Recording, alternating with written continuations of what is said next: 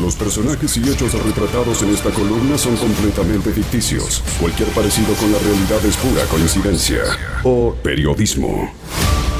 Cine en viento a favor. Task you undertake becomes a piece of cake, a lark, a spree. It's very clear to see. Hay tres cosas que recuerdo de mi infancia barra adolescencia. Una son dos teléfonos que tienen que ver con los teléfonos fijos de mis amigos.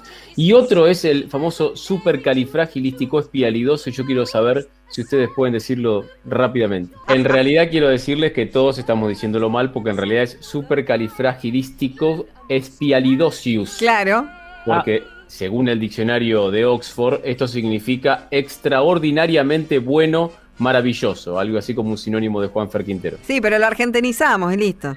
Totalmente, por supuesto, nosotros lo conocemos así, pero fíjate cómo, cómo nos quedan, ¿no? Y esa, esa palabra que quedó, quedó desde chico y todo, uno lo recuerda, de hecho, hasta en casa hasta jugamos muchas veces durante las comidas, pero por supuesto que es una palabra para más de 40. Si uno piensa en, en Mary Poppins, piensa rápidamente en esta palabra, más allá del recuerdo que pueda tener uno más, alguno más acabado y otro menos acabado de la película cuando era niño. ¿no?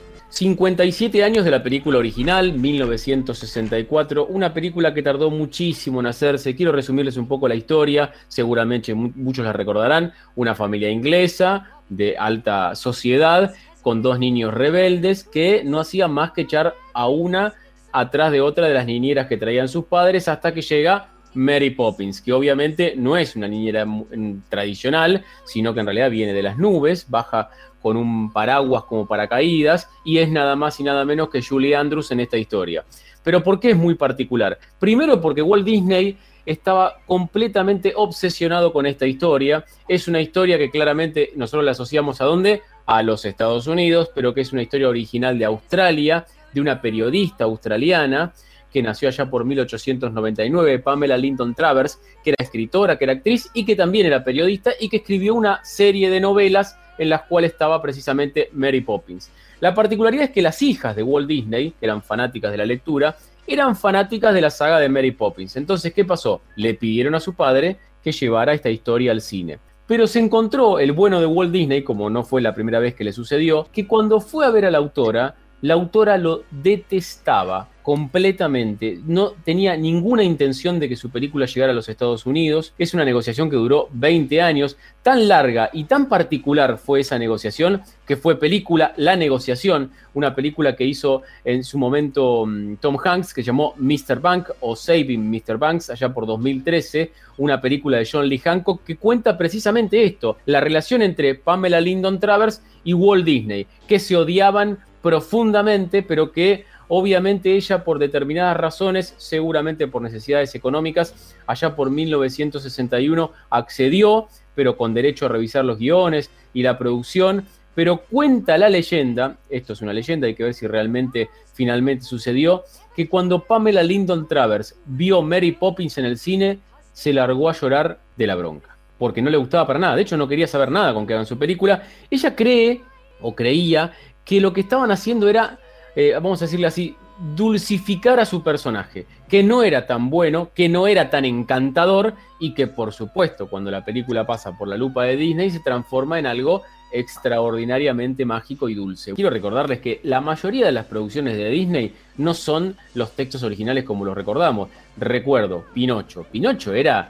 eh, originalmente era casi siniestro Pinocho y terminó siendo de lo más bueno de, la historia. Bueno, cuando las cosas pasan por la lupa Disney, se transforman en una historia completamente diferente de lo que era originalmente y fue lo que sucedió, nada más que Pamela Lyndon Travers cuenta la historia que tuvo que acceder por una cuestión económica, lisa y llanamente, para que finalmente Walt Disney, después de mucho tiempo, más de 20 años de negociación, dijera, bueno, listo, finalmente llevó la película al cine. Y no fue fácil llevarla adelante, porque primero fue una película muy cara, y segundo que Walt Disney estaba empecinado en que el papel principal lo hiciera una actriz que no tenía una sola película hecha en los Estados Unidos, ni en ningún lado, y que solamente la había visto actuar precisamente de niñera mágica, vamos a decirlo así, en un musical de Broadway que se llamaba Camelot. Esa chica se llamaba Julie Andrews, que hoy es una leyenda, por supuesto, pero en aquel momento era su primera película, era una apuesta fuertísima. Y mirá si estaba convencido el bueno de Walt Disney de que Julie Andrews era la indicada para ser de Mary Poppins, que en aquel momento Julie Andrews estaba embarazada, y lo que hizo Walt Disney fue posponer todo hasta que ella pudiese hacerlo. Estaba convencidísimo y vaya si le fue bien, porque de hecho Julie Andrews es una cosa, te diría casi eh, inédita en la historia del cine de los Estados Unidos, porque su primer papel en una película le valió el Oscar como la mejor actriz y el Globo de Oro también como mejor actriz en su momento para su primera película del currículum, vamos a decirlo así. Así que claramente esa idea que tenía Walt Disney de que era ella, bueno, estaba bastante acertada definitivamente. Por supuesto que los 57 eh, años atrás los efectos especiales no eran los de hoy, tampoco los de Georges Méliès, pero no eran los de hoy, y durante el rodaje hubo algunas complicaciones. De hecho, el famoso vuelo con el paraguas de la niñera mágica de Julie Andrews, obviamente que tenía un arnés puesto eh, y se cayó del arnés. No fue nada gravísimo, pero hubo que posponer el rodaje por algunos días eh, fue realmente muy ambiciosa, fue muy cara para la época, muy cara para la época, pero bueno, claramente después terminó siendo una película muy clave en la historia de Disney, porque es una película que estaba alejada de sus cánones tradicionales, una película de actores de carne y hueso, las nominaciones, el premio, los Oscar y muchas otras cuestiones que la terminaron convirtiendo en un ícono y que hace tres años atrás finalmente se hizo la remake después de muchísimo tiempo, en este momento con Emily Blunt y con Dick Van Dyke, que recuerden que es el desollinador, pero la particularidad es que Dick Van Dyke en la película original no solo hace de Bert el desollinador, sino que también hizo el Mr. Doyce, que aparece en los créditos, es un papel para el cual está avejentado, y aparece en los créditos bajo un seudónimo que es Nabkid Cade, que no es ni más ni menos que un anagrama de su propio nombre y su propia leyenda, que es Dick Van Dyke, y que en la remake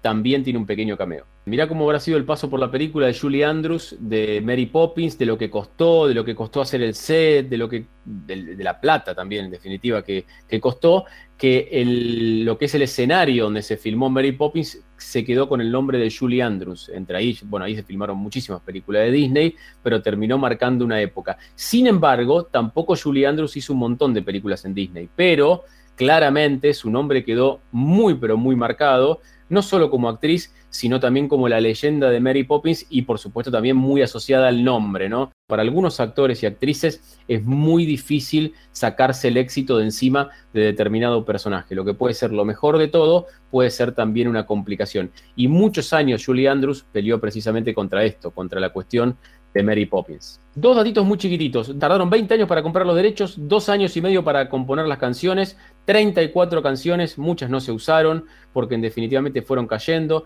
Richard Sherman, Robert Sherman, que son dos leyendas compositores de los Estados Unidos, que finalmente tuvieron música y sobre todo, más que música, melodías que quedaron claramente marcadas en la memoria de muchos para esta Mary Poppins que está cumpliendo 57 años y que algunos lo conocen por la remake y otros tantos por el supercalifragilístico espialidoso de hace muchísimos, pero muchísimos años.